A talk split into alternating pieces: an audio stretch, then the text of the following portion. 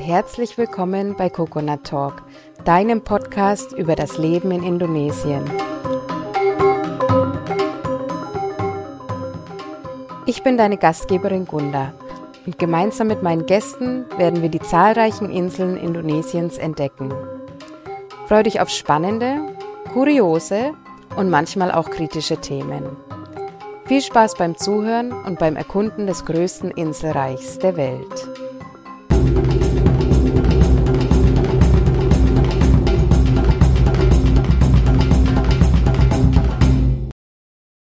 Selamat datang und herzlich willkommen zu unserer heutigen Folge bei Coconut Talk. Ich habe heute die Iris als Gast bei mir und Iris kommt ursprünglich aus Dresden, lebt aber schon seit fast zehn Jahren in Indonesien. Und zwar zuvor lange in Jogjakarta und ist jetzt aktuell, aktuell, naja, bisschen schon her, äh, nach Bali umgezogen und lebt jetzt auf Bali.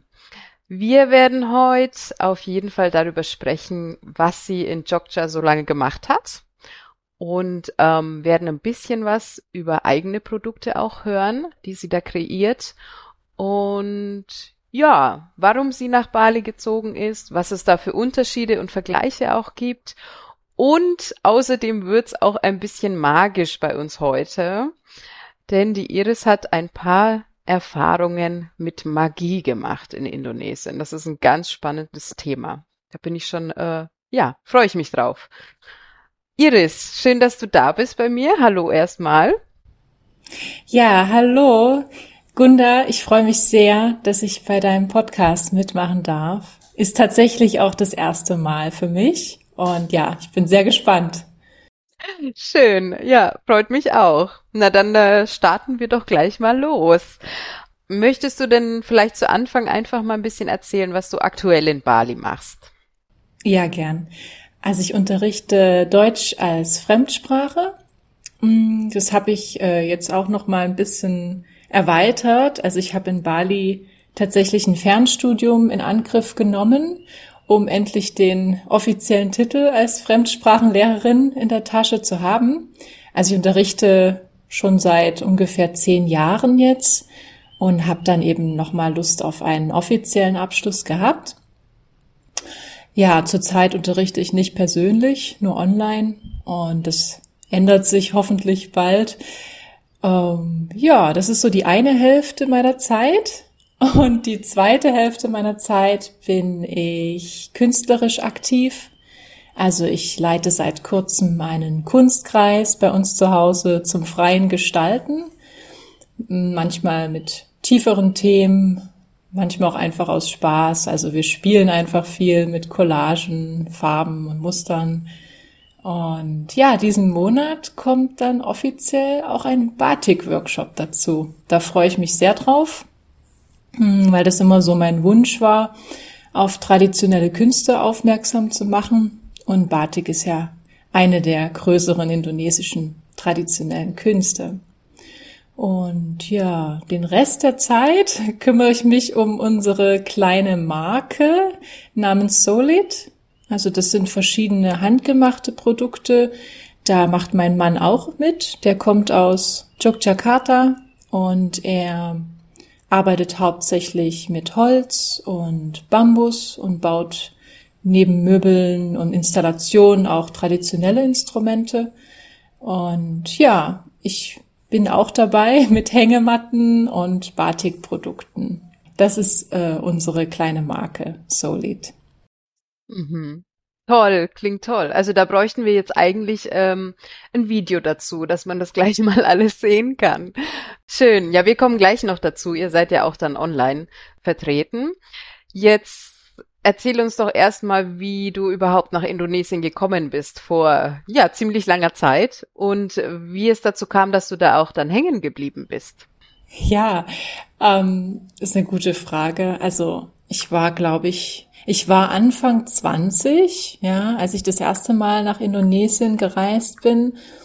Und ich hatte schon indonesische Freunde in Dresden und war einfach unglaublich neugierig, woher diese sympathischen Menschen kommen. Und ja, ich war am Anfang dann hauptsächlich auf Java und von Anfang an fasziniert. Also ich bin 2010 das erste Mal nach Java gereist und bin dann auch äh, gut einen Monat geblieben. Ähm, ja, und dann was, was hat mich da so fasziniert? Ja, also es war vielleicht gar nicht so diese typischen äh, Sachen, Essen oder die Sprache oder oh, das sind so schöne Tempel. Also für mich war das tatsächlich so das Miteinander dort. Ne? Also ähm, vor allem in Jogja war ich viel und mich hat das total begeistert, dieses einfache Leben, das Künstlertum, ähm, ja und vor allem wie die Menschen miteinander leben ja, und wie die Menschen miteinander umgehen. Und dass diese, ähm, dieses Land auch komplett ohne diese deutschen Strukturen und Regeln und Vorsichtsmaßnahmen funktionierte, das war eben so unglaublich spannend für mich, so nach dem Motto, es geht eben auch anders. Also so ohne diese ganzen Einschränkungen hatte ich das Gefühl, und das Land funktioniert ja trotzdem irgendwie. So. Und das war so für mich der Hauptpunkt. Diese Erkenntnisse auch einfach so, Krankenversicherung, Absicherungen allgemein, geförderte Bildung und so weiter. Das war alles nicht selbstverständlich. Und das hat sehr viel mit mir gemacht. Ich war ja wirklich noch sehr jung. Und das hat einfach sehr viel in mir bewegt. Und dann habe ich 2011 ein Stipendium, äh, ja, in Angriff genommen, das damals SISWA-Programm, was wahrscheinlich auch ein paar andere gemacht haben, die du kennst. Und dann ging das los. Also sehr intuitiv habe ich jedes Jahr aufs Neue entschieden, ähm, das reicht mir nicht. Also ein Jahr reicht mir nicht in Indonesien. Ich, ähm, das war immer so eine neue äh, Planung jedes Jahr. Ja, ich bin zurück nach Deutschland und dachte mir so, nee, also auswandern will ich nicht, aber das reicht mir einfach noch nicht. Und dann habe ich mich neu entschieden, bin wieder zurück und so ging das weiter über Jahre, ja.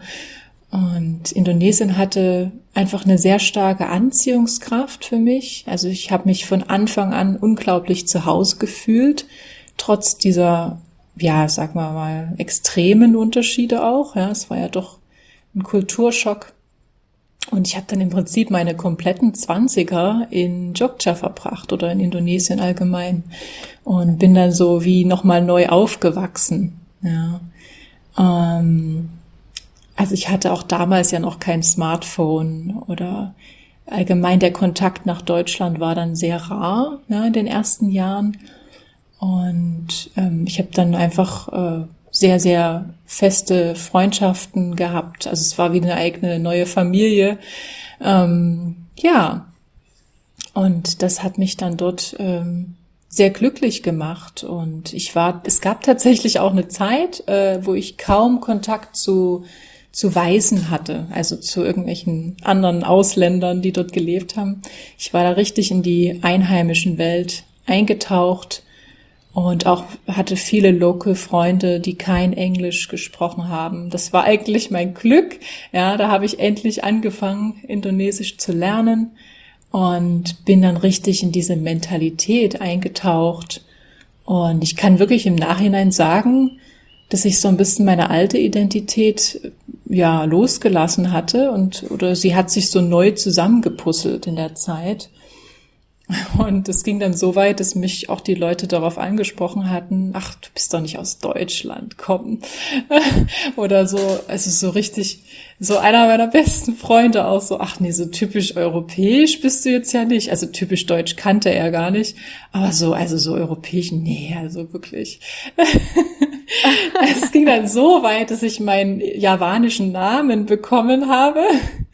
Oh. dass ich, ja, ja, dass ich nicht mehr die Bairis war, sondern die Baiin aus dem Dorf aus Bantul. Ach, cool. aus Jogja. Also es war wirklich so, ich, also für mich sind das immer so Strukturen in Deutschland, ne, sehr feste Strukturen gewesen und ähm, da kommt man schwer raus. Aber man kommt eben auch schwer rein. So, ne? Das ist ein sehr starkes eigenes System. Und ich wollte das so gerne loslassen. Also ich wollte da so gerne einfach nicht die Weise sein, nicht die Bule. und so richtig eintauchen in diese, in diese andere Welt. Und ja, genau, das waren so die ersten Jahre. Und im ersten Jahr habe ich dann auch äh, meinen Mann kennengelernt, den Budi, der kommt aus Jogja. Und also seit ich äh, Indonesien betreten habe, äh, bin ich eigentlich auch mit den äh, Künsten dort beschäftigt. Also ich habe viel Batik gemacht in Jogja, in den Galerien und ich habe Gamelan Musik studiert. Deshalb habe ich sehr stark auch auf deinen Podcast reagiert, auf deine Musik am Anfang. Das macht mir richtig Gänsehaut. Ja, ja. Es erinnert mich an an gute alte Zeiten. Ja, schön.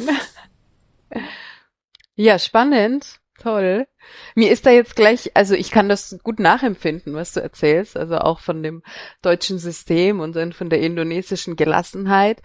Ähm, also sie ist natürlich toll, aber sie bringt ja auch doch immer wieder auch so, ähm, weiß ich nicht, so Herausforderungen mit sich. Also ich will da jetzt gar nicht so arg in die Tiefe gehen, aber wie empfindest du das? Also du, es hört sich ja schon so an, dass es alles, ähm, dass du das alles positiv auf jeden Fall aufnimmst und dich da auch wiederfindest. Aber hast du selber schon auch immer mal wieder äh, den Gedanken, dass, oder weiß ich nicht, dass du mal aneckst mit zu viel indonesischer Gelassenheit? Ja, also ich denke auch, das war ähm, dann auch letztendlich der Grund, dann doch nochmal zurück nach Deutschland zu gehen, ja, 2017. Ähm, also ich hatte zum einen Menschen kennengelernt, die waren so lange schon in Indonesien beziehungsweise Südostasien, ähm, die konnten gar nicht mehr zurück nach Deutschland, ja. Also die wollten vielleicht, aber sie, sie konnten nicht mehr. Also das, sie sind so aus dieser Mentalität raus und aus diesem Gedankensystem raus, äh, was in Deutschland existiert, dass sie das nicht mehr geschafft haben. Und das hat mich ganz erschrocken. Und das wollte ich einfach nicht. Ne? Und dann habe ich Ende 20 äh, die, die Bremse gezogen, weil ich auch gemerkt habe, dass ich irgendwie ein Teil von mir konnte dort nicht leben. Das ist wahr. Also es gibt tatsächlich ein paar Sachen, die ich dort äh, in Jogja damals nicht, ähm, ja, nicht leben konnte, wo ich mich nicht verstanden gefühlt habe. Das waren nicht viele Sachen, aber sie waren eben da. Und ich glaube, der, der größte Punkt ist, dass ich einfach immer ein offenes Buch bleiben werde. Also ich spreche über meine Gefühle, ich bin sehr, sehr offen und ähm, habe auch meine eigene Meinung.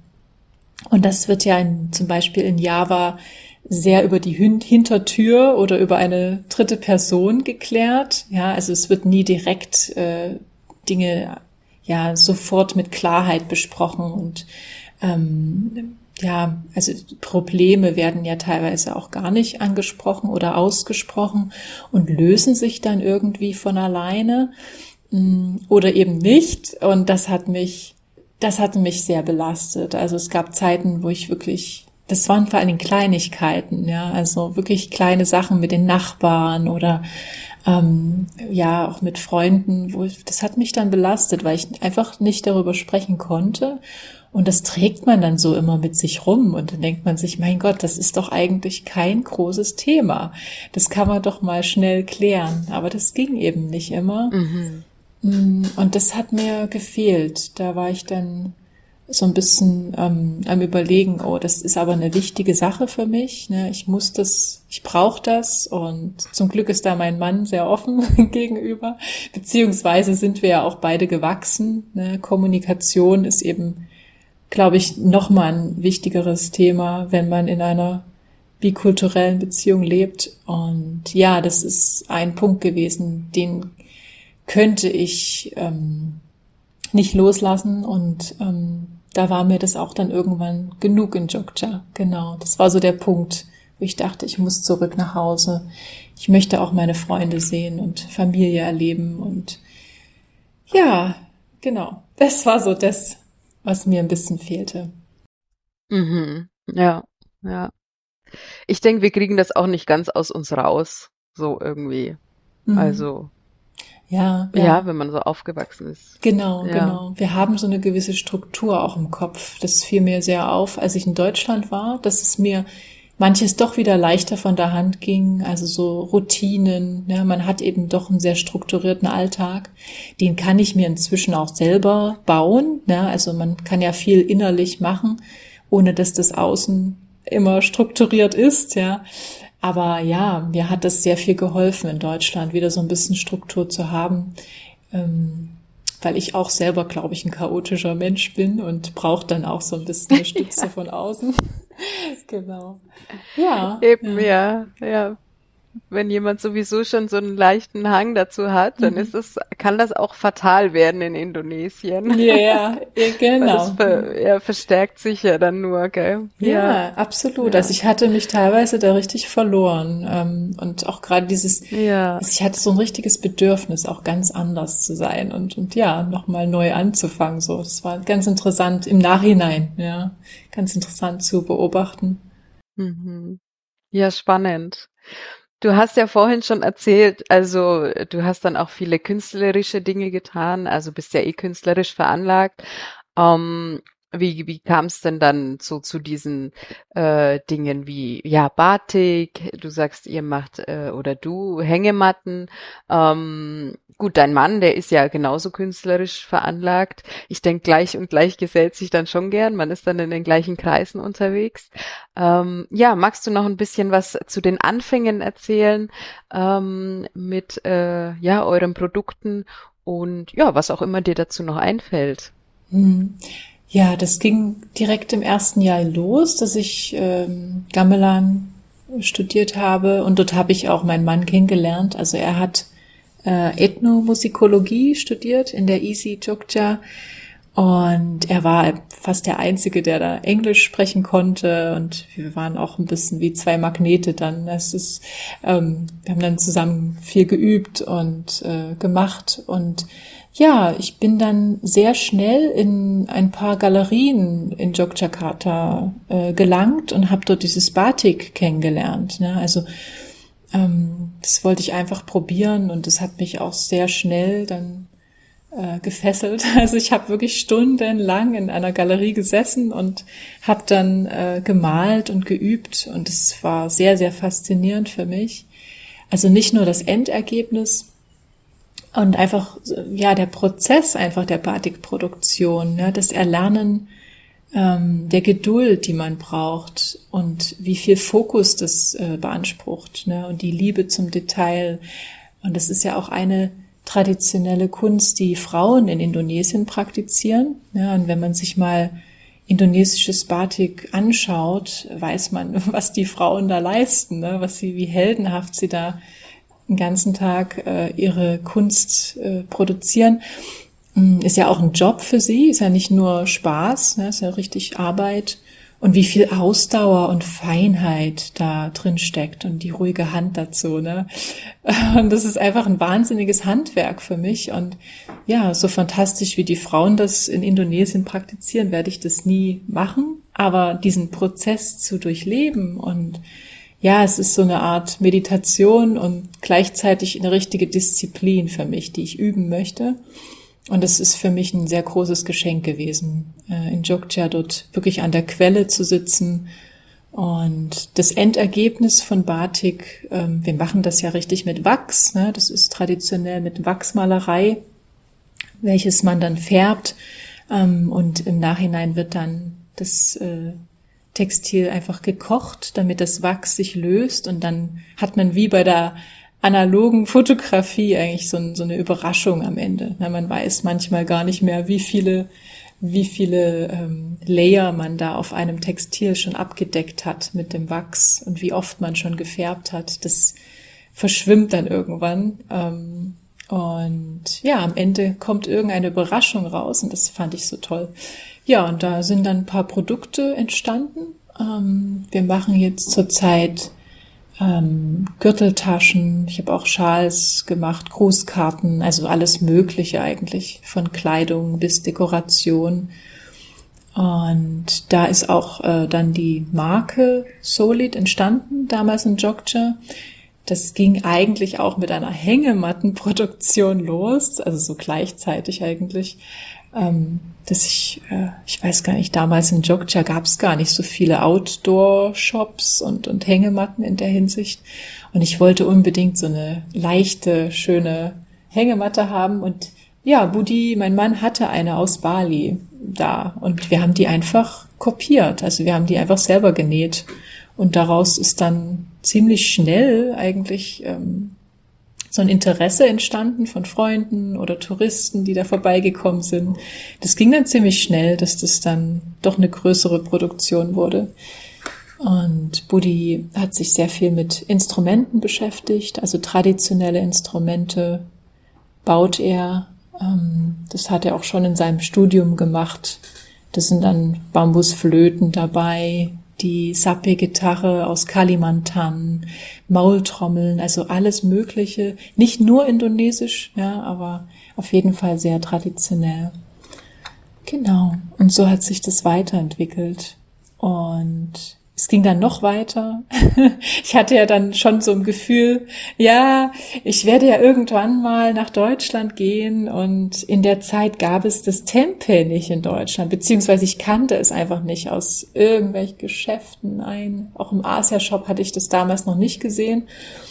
Und dann ging das weiter, dass ich tatsächlich äh, das Bedürfnis hatte, es zu lernen. Also wie macht man denn dieses Tempel?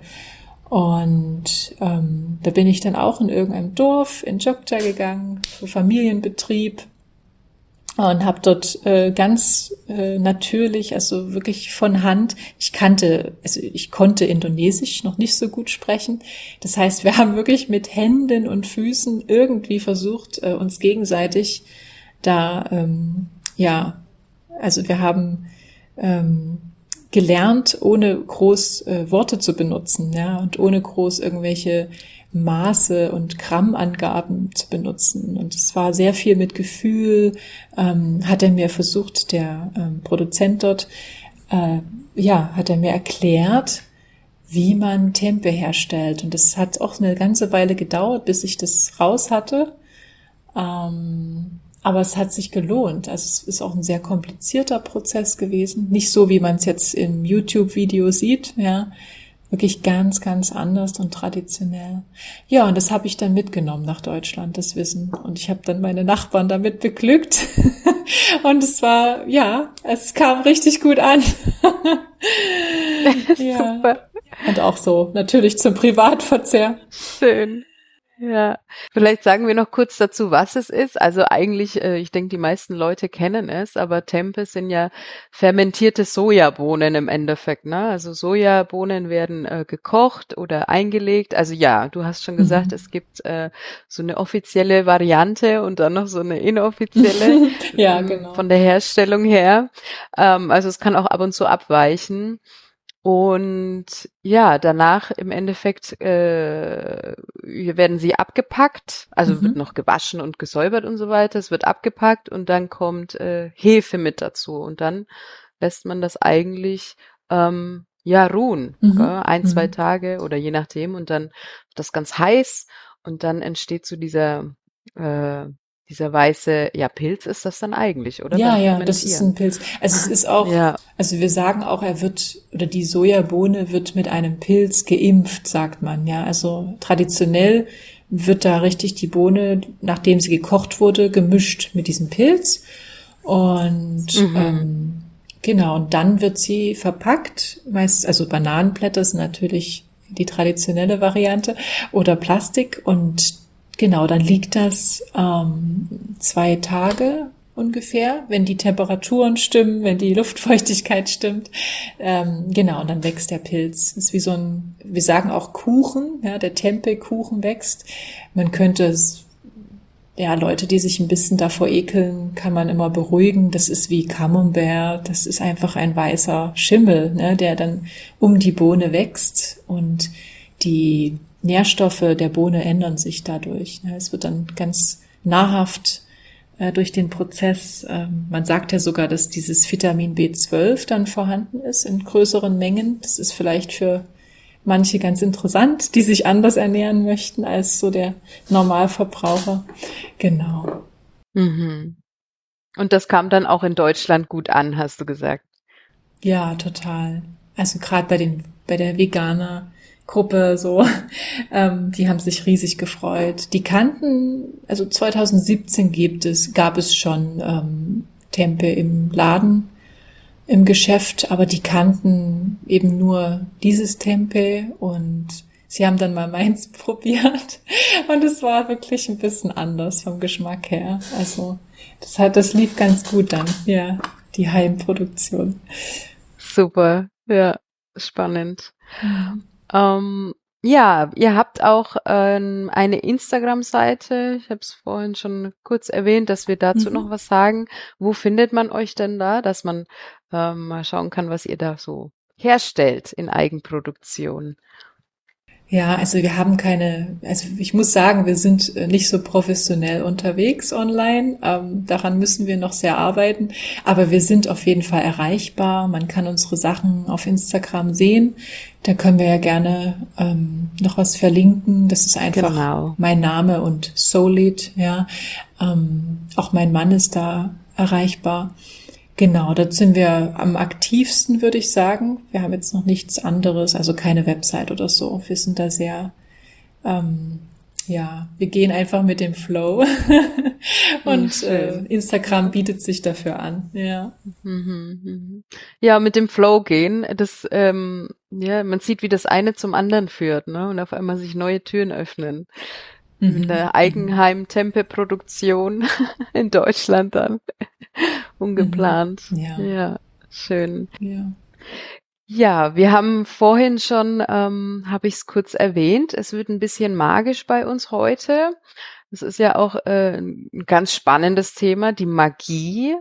Und jemand, der auch schon öfter in Indonesien war oder auch auf Bali, der wird wahrscheinlich irgendwann auch mal davon gehört haben, dass ähm, ja doch die Indonesier äh, allgemein einen sagen wir mal, sehr starken Glauben daran haben und dass es äh, doch auch äh, viel in diese Richtung gibt. So, ich ich habe selber noch nicht wirklich eigene Erfahrungen damit gemacht, deswegen halte ich mich mal da zurück.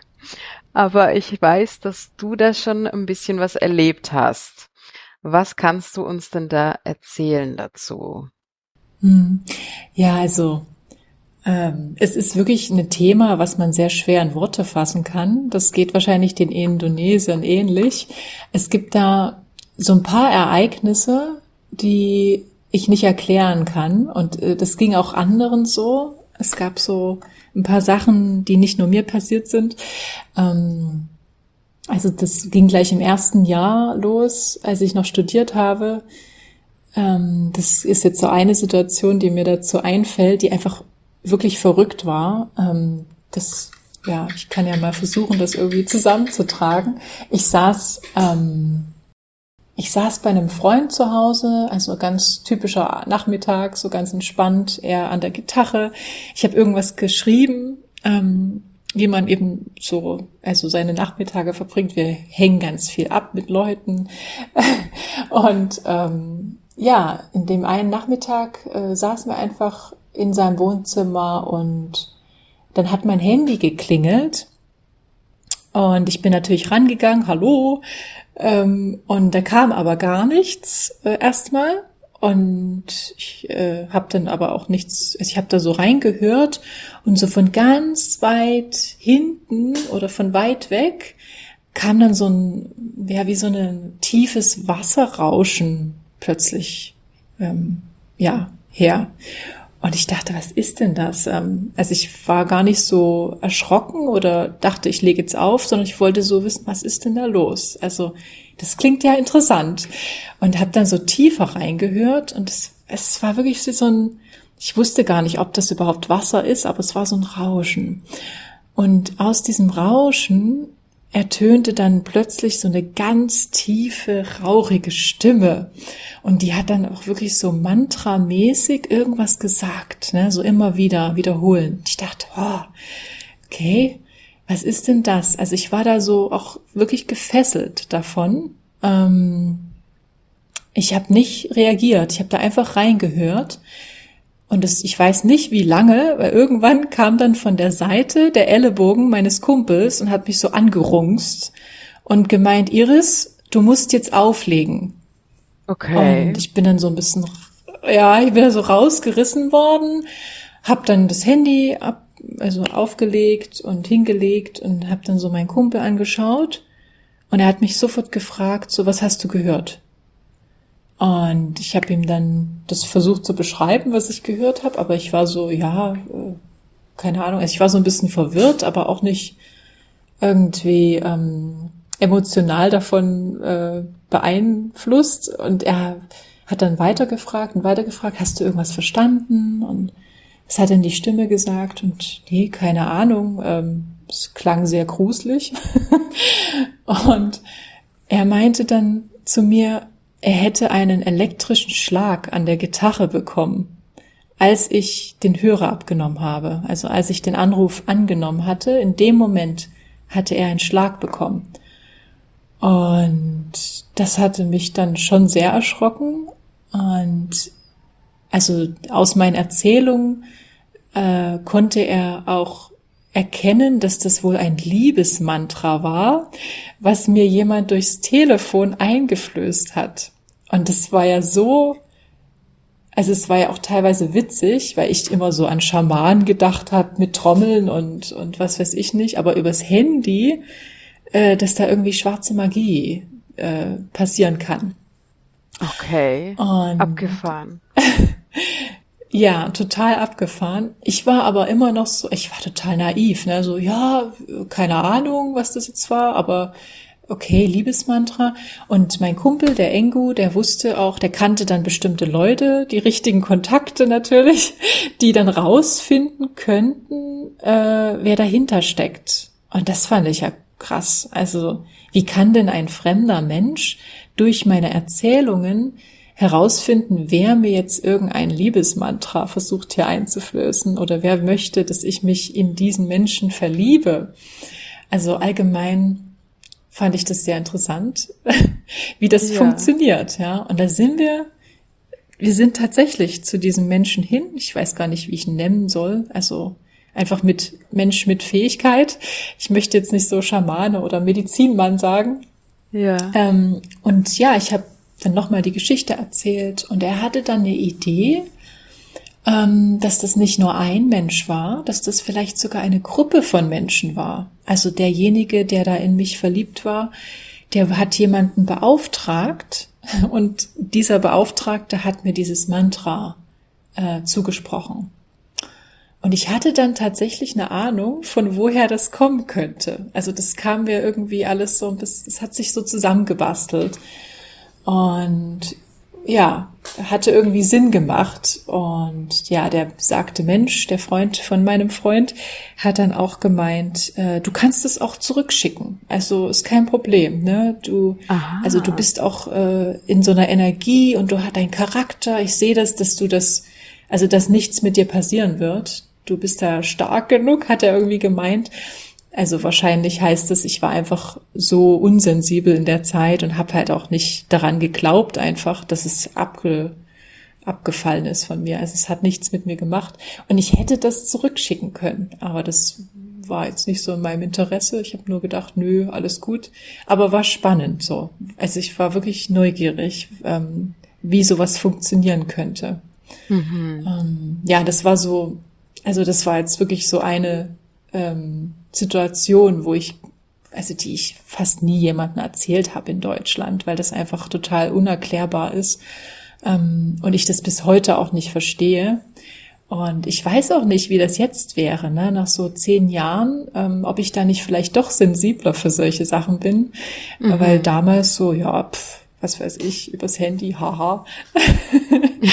ähm, kann ja. doch gar nicht funktionieren. So, ja, das war eine Situation. Ähm, eine andere Sache, ich glaube, das gibt viele, viele Menschen, nicht nur in Indonesien, aber die können sehr viel spüren. Ja, also selbst wenn sie sich nur berühren, können sie sehr viel Information erhalten.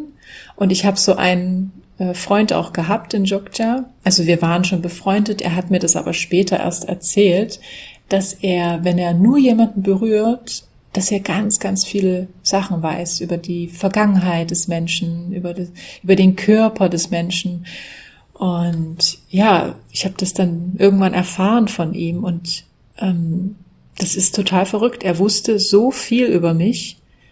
Also er hat mir das dann erzählt und er wusste, er wusste einfach Sachen aus meiner Kindheit, die ich niemandem erzählt hatte oder über meine Mutter, über meine meine körperliche äh, Gesundheit, dass ich als Kind, was weiß ich, Nierenprobleme hatte oder so. Also er hat so detaillierte Sachen gewusst, die ich nicht erzählt hatte und das fand ich erst ganz, ganz gruselig, so, äh, okay, du könntest mit diesen Informationen sehr viel machen. Ähm, aber dann, weil wir auch befreundet waren, ich hatte sehr viel Vertrauen zu ihm, ich habe dann so mal einen Perspektivwechsel gemacht und ge ihn gefragt, sag mal, wie, aber wie machst denn du das, wenn du dann mal auf eine Party gehst oder so und dich rungsen da zehn Leute an und du hast dann zehn komplette Leben in deinem Kopf äh, und weißt, ja. wie es denen körperlich geht. So, das muss doch anstrengend sein. Ja. Also ähm, wie leben denn diese Menschen? Ne? Die können ja kein normales Leben führen. Und er meinte dann auch nur so ganz trocken, ja, ich gehe zu keinen Partys. und äh, also ja, das ich ist bin die einfach Lösung ungern dann. unter vielen Menschen. Ja, ja. also er hat ja. einfach ein eigenes eine eigene Welt, ein eigenes Leben und äh, ja, es ist sehr anstrengend, hat er auch gemeint. Er will das ja gar nicht immer alles wissen.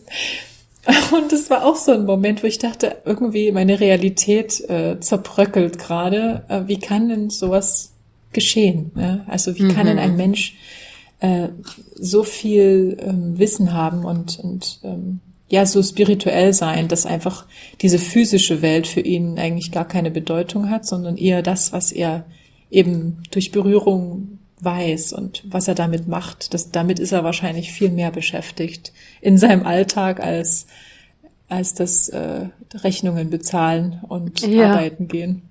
Ja. Ja, ich denke auch, wir sind ähm, als ja, wir sind einfach so gefangen von unserem Alltag und der Routine, dass wir auch schon solche Sachen gar nicht mehr wahrnehmen. Also vor allem halt auch in Deutschland mit diesem System. Ähm, ich glaube, es gibt schon weitaus mehr Menschen, die die unglaubliche Fähigkeit haben, aber sich selber dessen ja auch gar nicht bewusst sind, ne? weil wir eben, wie du gesagt hast, naja, mhm.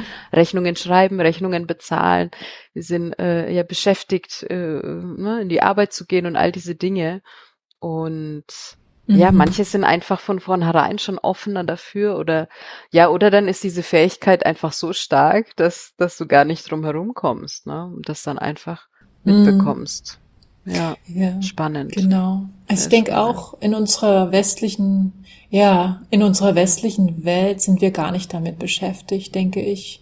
Ähm, also schon inzwischen mehr vielleicht als früher, aber so diese ganzen magischen Dinge, die eigentlich passieren, die wir gar nicht sehen oder spüren, weil wir einfach nicht sensibel dafür sind. In Indonesien ist das ja jeden Tag ein Thema. Ne? Da ist irgendeine Veranstaltung zum Beispiel und es regnet und da wird dann ein, ein ja, ein älterer Veranstalter gefragt, ähm, ja, könntest du mal schnell den Regen verschieben? so. und dann sitzt er dort vor dem vor dem Konzertsaal, ne, sitzt sich hin, macht eine, ein Räucherstäbchen an oder so und dann ist der Regen weg. Ja. Also äh, ich, ich will ja nicht sagen, dass er das alleine gemacht hat, aber es hat schon sehr oft geklappt irgendwie, dass, ja. dass da jemand beauftragt wurde. Ähm, manchmal auch mehrere Menschen, die sich dann so im Kreis gestellt haben. Das war einmal auf einem Konzert, dass das Konzert unterbrochen wurde. Es gab halt keinen Regenschutz und die haben sich dann im Kreis auf die Bühne gestellt und dann, ja, zehn Minuten später war es wieder heller. Also ähm, ist auch so eine Sache, das ist ja ganz praktisch manchmal. Ja, schon. Hm, kann auch nicht jeder, ne? Ja. Also ist jetzt nicht so, dass alle Indonesier so äh, viele Kräfte oder magische Fähigkeiten haben, aber es gibt doch viele, die sich wahrscheinlich auch seit ihrer Kindheit damit beschäftigen. Ja? Mhm. Ja, und Geister, klar, Riesenthema, ne? Das so ja. die, ja. die Persönlichkeiten mal bis zu Besuch kommen, die man jetzt nicht unbedingt sieht, ja. Ja. Ähm, da bin ich, ich muss sagen, ich hab, also ich bin froh darüber, dass ich nicht so sensibel bin. Ähm, Also ich bin eigentlich ganz froh, dass ich auch in Deutschland aufgewachsen bin, weil ich glaube, dass das auch sehr, sehr ähm, energieraubend sein kann, wenn du immer so das Gefühl hast, jemand ist im Raum, du siehst eine Gestalt. Also es ist auch sehr beängstigend für viele Menschen. Und ähm, also zum Beispiel mein Mann, der geht da auch ganz interessant damit um, der sieht auch viel und spürt viel.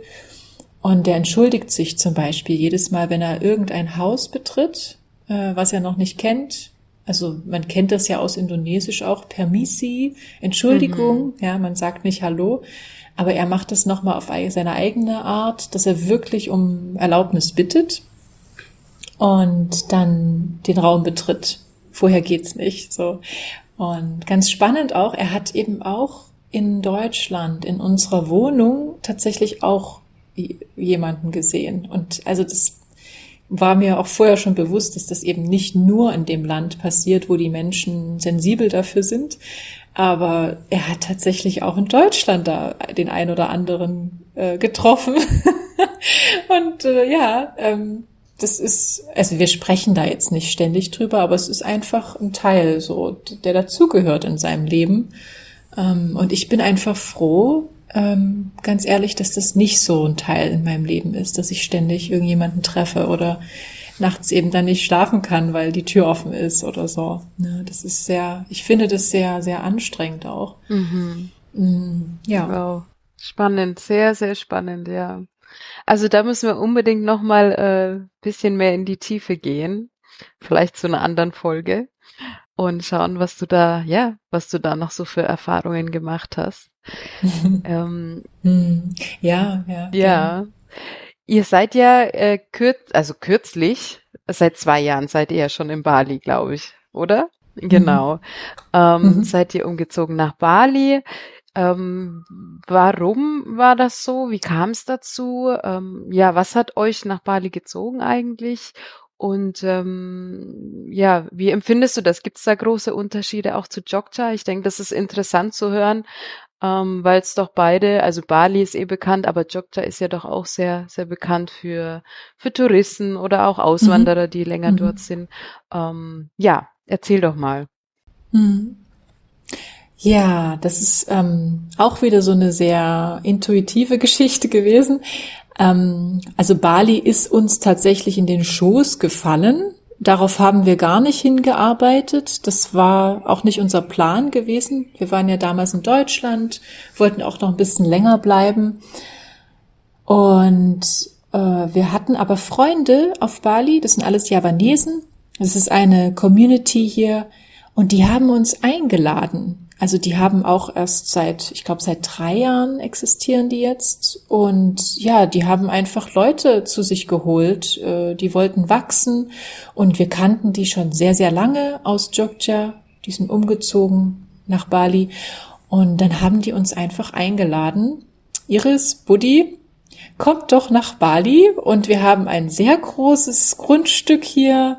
Wollt ihr nicht eure kleine Hütte hier aufbauen? Also wollt ihr nicht mit uns zusammen diese Community aufbauen und hier arbeiten und leben? Und das klang ja wie eine fantastische neue offene Tür für uns, ja. Also wir haben das nicht geplant, aber wir haben gedacht, weil die innere Stimme spricht bei uns tatsächlich immer mit, so, ähm, ja, wenn wir jetzt äh, mit dem Kopf entscheiden würden, würden wir länger in Deutschland bleiben, damit mein Mann diese äh, Green Card ich glaube, es ist eine blaue in Deutschland, ja. also dass er seinen permanenten Aufenthalt bekommt. Ja, aber dann haben wir uns doch äh, für Bali entschieden, weil das so, so gut klang.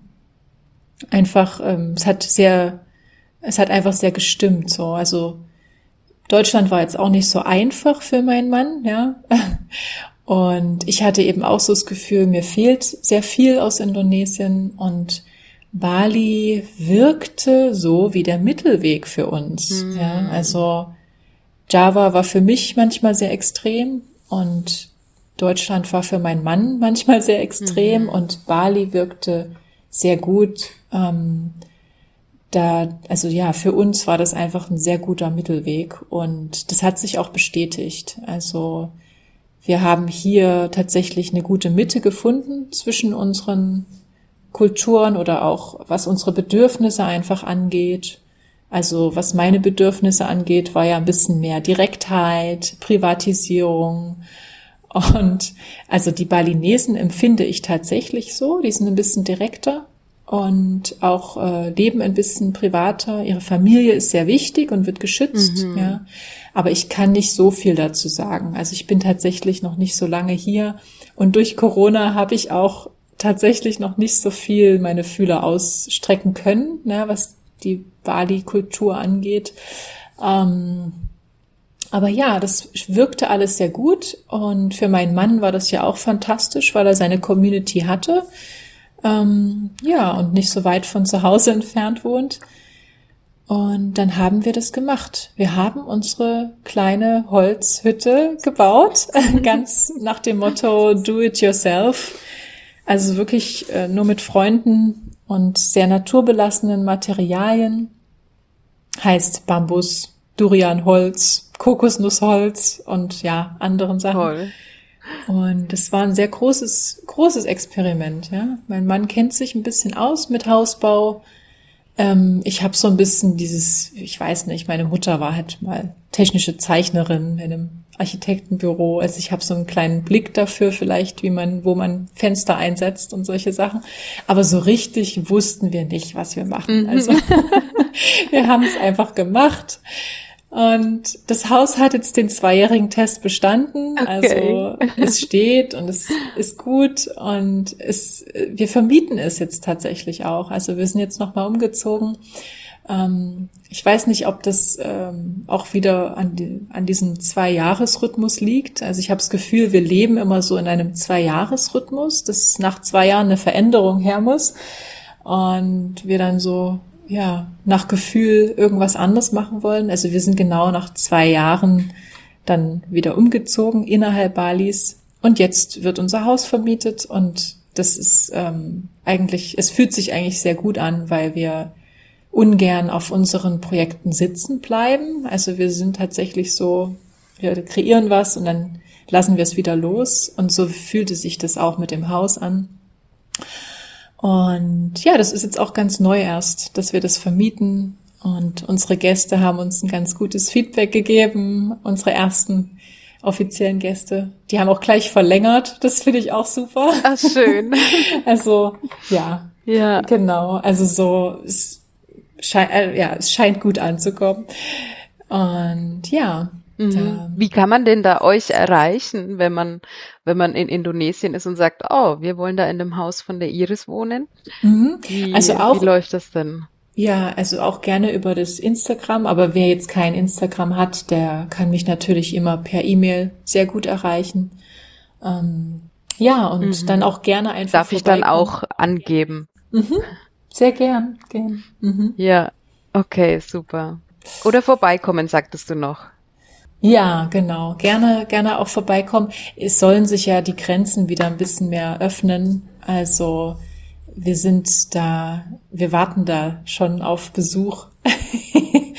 wir freuen uns sehr, ja, wenn sehr jemand gut. vorbeikommt. Ja, genau. Ja, ja. Mhm. Ja, super.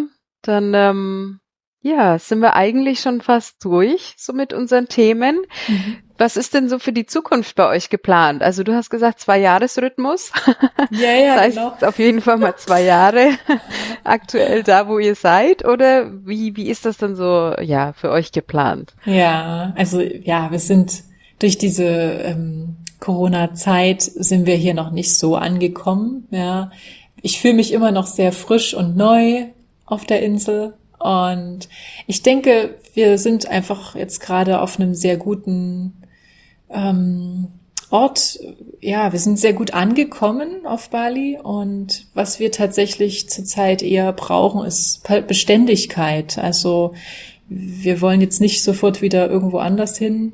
Ähm, wir möchten gerne mal Alltag, Routinen, ähm, Freundschaften pflegen und ähm, Genau, das ist so für mich gerade ein Thema und vielleicht liegt es auch am Alter, aber wir sind jetzt gerade froh, ja. einfach angekommen zu sein und ja, ähm, es, es wirkt sehr gut. Ähm, so wie es gerade ist.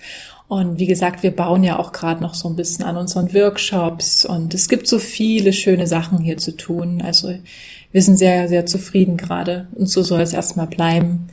Ja, mm, die Vermietung mhm. des Hauses. Schön. Das mhm. klingt sehr gut. Ja. ja. Was, ähm, wie geht's dir denn? Was vermisst du denn am meisten aus Deutschland, wenn du in Indonesien bist und auch umgekehrt? Mhm. Ja, das ist eine interessante Frage. Also ich glaube, das. Ähm, ja, ich bin jetzt auch gespannt auf deine Antwort. es ist, es schwankt. Es war ein interessantes Gespräch schon mal. Ja. ja. ja. Mhm. Ähm, ja, ich glaube, das meist, also das, das Größte oder das Wichtigste aus Deutschland ist für mich tatsächlich so ein bisschen diese Struktur zu bewahren. Also, dass ich innerlich mir so eine Struktur mhm. aufbaue, weil es die eben in Indonesien nicht gibt oder anders gibt. Ja, sie funktioniert ja irgendwie, aber anders. Und ähm, ja, dieses Zeitmanagement einfach, dass, dass man wirklich äh, sich einen Alltag äh, gestaltet und was mir tatsächlich fehlt aus Deutschland, ist der Wald. Das ist ähm, der europäische Wald fehlt mir sehr oft. Also so ein ganz mm. dunkler, stiller Wald, wo man sich wirklich äh, verlaufen und verlieren kann und wo man ganz alleine ist. Ja, das, das fehlt mir manchmal hier. Ich liebe den Dschungel und ich liebe die Natur hier, aber dieses Alleinsein in der Natur und ja, am besten noch so ein ganz tiefer Wald, das fehlt mir total. Das kann man auch nicht hier erzeugen oder so. Das, das, da muss man nach Hause fahren dazu. Mhm, ja. Daneben natürlich auch die Freundschaften, ähm, die fehlen mir sehr. Jetzt hab, die haben sich in den letzten Jahren auch total verstärkt. Also nach meiner Rückreise nach Deutschland ist da vieles wieder aufgelebt und hat sich gefestigt und das möchte ich auch nicht missen, die Freunde aus, aus Deutschland. Ähm, das ist ein ganz großes Thema für mich. Familie ist auch ein Thema. Ähm, ja, das sind so Sachen, die ich schon sehr vermisse. Mhm. Ja. Und Ach so, wenn andersrum. du dann mal, ja, wenn ja, du dann mal länger in Deutschland bist, dann dann gibt's ah. bestimmt auch so einiges. Ja, da gibt's sehr, sehr viel, was ich vermisse. Ja, also ich fühle mich tatsächlich zurzeit mehr in Indonesien zu Hause als in Deutschland. Das liegt wahrscheinlich so an den Grundbedürfnissen. Also so ein Gemeinschaftsgefühl fehlt mir manchmal in Deutschland, ähm, so dass man mit den Nachbarn eben viel auch sich gegenseitig hilft und, und die lächelnden Menschen, die man gar nicht kennt. Äh, einfach dieses Miteinander würde mir fehlen. Und auch so ein, ja, auch das Urvertrauen der Menschen hier. Ja, es ist ja, wie wir schon angesprochen haben, vieles ähm, wird vielleicht nicht geklärt, ja, oder nicht angesprochen. Aber ich denke tatsächlich auch, dass die Menschen hier da ein gewisses Vertrauen haben in sich, dass es sich schon irgendwie regeln wird. Ne? Also es muss eben nicht immer über alles gesprochen werden oder sich Sorgen gemacht werden. Mhm. Ähm, und das ist für mich ein großes Thema, so dieses sich Sorgen machen. Und das finde ich hier sehr angenehm, dass es eben nicht ständig darum geht, oh Gott, das noch und oh Gott, die Politik und also es ist ja dramatisch und die Welt geht unter und vielleicht tut sie das auch, aber man, mhm. was, was bringt einem denn das, sich da ständig daran zu erinnern und sich fertig zu machen und ähm, also e-, eher das Problem zu sehen als die Lösung. Ja, und das habe ich hier, das habe ich hier mehr das Gefühl, dass die Leute damit ganz gut umgehen können, ähm, auch mit Katastrophen. Also es ist ja wirklich, ähm, ja, vielleicht auch ein bisschen aktiver hier, was Naturkatastrophen angehen oder andere Ein Einschnitte. Ähm, ja, und das finde ich sehr inspirierend einfach für mich und das fehlt mir manchmal in Deutschland. Ja. Mhm. Ja. Ja, solange man dann beides aus, aus beiden Ländern mitnehmen kann, immer mal wieder. Ne? Hoffen wir mal, dass mhm. die Situa Situation sich ein bisschen entspannt und dann können wir auch wieder mal mhm. dorthin und hierhin. Ne? Ja, ja, ja, ganz wichtig. Ja. Genau, diese Balance zu ja. finden, ist eigentlich sehr gut. Mhm. Ja, äh, Schön. Ja, Iris, dann sind wir eigentlich schon am Ende angekommen. Ähm, mhm. Es war ganz, ganz schönes, spannendes Gespräch und ich freue mich auch, wenn wir es nochmal schaffen, dass wir zusammenkommen. Ja, da freue ich mich ähm, auch drauf. Also, absolut. und das ein oder andere Thema vertiefen. Ähm, ja, und ähm, wenn ich mal wieder in Bali bin, dann komme ich auf jeden Fall vorbei. Jawohl, sehr schön, sehr Häuschen schön, an. Super, ja. da freue ich mich, ja. Ich wünsche euch auf jeden Fall viel Erfolg bei euren weiteren Plänen und ja, dass alles entspannt läuft mit der nötigen Struktur. Ja, ja. Vielen Dank, Gunda. Ich wünsche dir das Gleiche. Ja, ich freue mich, dass der Podcast äh, entstanden ist und. Dankeschön, ja, Dankeschön. Also vielen Dank nochmal für diese Einladung. Fand ich sehr gut. Ja, hat mich auch gefreut. Ja. Mach's gut. Bis bald. Ja, Tschüss. bis dahin. Ja, tschüssi.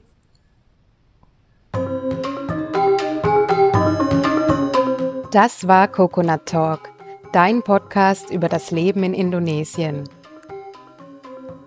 Ich freue mich, wenn du beim nächsten Mal wieder dabei bist. Um keine meiner Folgen zu verpassen, klicke auf Abonnieren bei Spotify, Apple Podcasts oder wo auch immer du deine Podcasts hörst. Tipps und Informationen für deinen Aufenthalt in Indonesien findest du unter indojunkie.com, dem größten deutschsprachigen Blog über Indonesien. Dort hast du außerdem die Möglichkeit, dich in den Newsletter einzutragen und regelmäßige Updates zur aktuellen Situation sowie den Einreisebestimmungen zu erhalten. Falls du schon immer mal Indonesisch lernen wolltest, kann ich dir den Crashkurs für Bahasa Indonesia ans Herz legen. Er wurde speziell von Reisenden für Reisende entwickelt und erleichtert dir den Einstieg in die indonesische Sprache. Mit dem Gutscheincode COCONUT10 bekommst du 10% Rabatt auf deinen Kurs und dieser Podcast eine kleine Unterstützung.